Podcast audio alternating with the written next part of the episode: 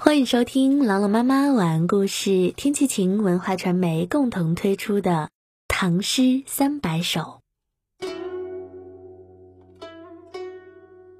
达人，太上隐者。偶来松树下，高枕石头眠。山中无丽日，寒尽不知年。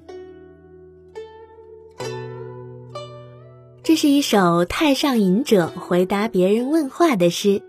太上隐者，姓氏、生卒年均不详，终年隐居终南山。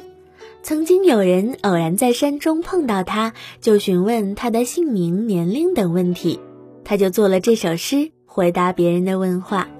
从诗中可以看出，他应该是一位不慕名利、恬淡寡欲的得道高人。我们一起来欣赏。偶来松树下，高枕石头眠。诗人是偶然来到这深山的松树下游玩的，累了呢，就用石头当枕头，无忧无虑的睡觉。山中无丽日，寒尽不知年。山中没有记载年月时令的历书，冬去春来，也不知道是哪年哪月了。一起来诵读《太上隐者》，达人。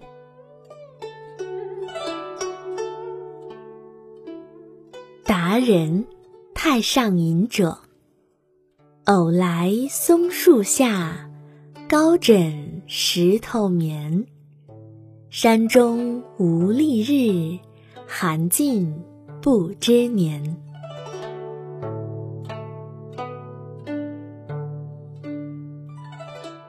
达人，太上隐者。偶来松树下，高枕石头眠。山中无丽日，寒尽不知年。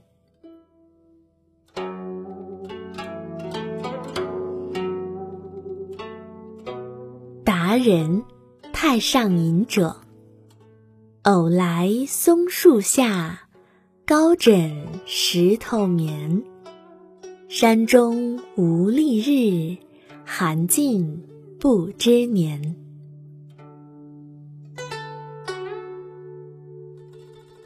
您现在收听到的是朗朗妈妈晚安故事，天气晴文化传媒共同推出的《唐诗三百首》，我是朗朗妈妈，我在西安，天气晴，感谢收听，下期节目我们再会。